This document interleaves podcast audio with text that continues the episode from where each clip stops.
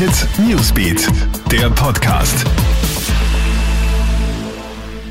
Hey, ich bin's, Madeleine Hofer vom Krone Hit Newsbeat und das ist ein News Update für den Sonntagabend. Was ist da heute Nacht im Wiener Bezirk Leopoldstadt passiert? Zwei teils schwer verletzte Männer wurden am Treppelweg beim Donaukanal blutend am Boden gefunden. Fußgänger haben schließlich Alarm geschlagen. Einer der beiden Männer war bereits bewusstlos, er schwebt aktuell in Lebensgefahr. Bei dem anderen Mann handelt es sich um einen 48-jährigen Österreicher. Auch er wurde ins Spital gebracht. Wie die beiden zueinander stehen, ist noch nicht geklärt. Auch nicht, wo sich die beiden die schweren Verletzungen zugefügt haben. Die Polizei kann jedenfalls ein Gewaltverbrechen nicht ausschließen. Nur nun ermittelt das Landeskriminalamt.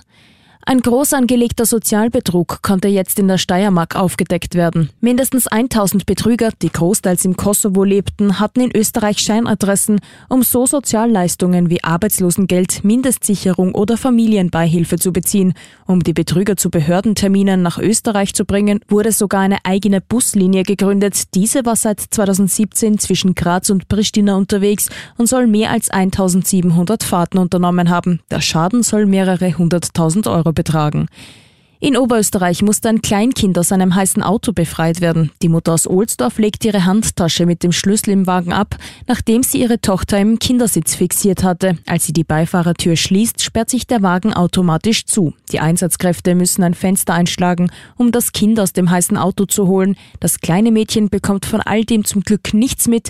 Sie schläft tief und fest. Stark verschwitzt, aber unverletzt kann es schließlich ihrer Mutter übergeben werden und zwei Maskenverweigerer randalieren auf einem Flug von Amsterdam nach Ibiza. Die beiden Männer haben sich auf dem KLM-Flug geweigert, Masken zu tragen und haben sogar andere Passagiere sowohl verbal als auch körperlich angegriffen. Die zwei Betrunkenen mussten sogar von der Crew und Passagieren zurückgehalten werden. Nach der Landung wurden sie schließlich von spanischen Sicherheitskräften festgenommen. Soweit dein Update. Alle Infos checkst du dir stündlich im Kronehit Newsbeat, online auf kronehit.at und in unserem News Podcast. Krone Hit Newsbeat, der Podcast.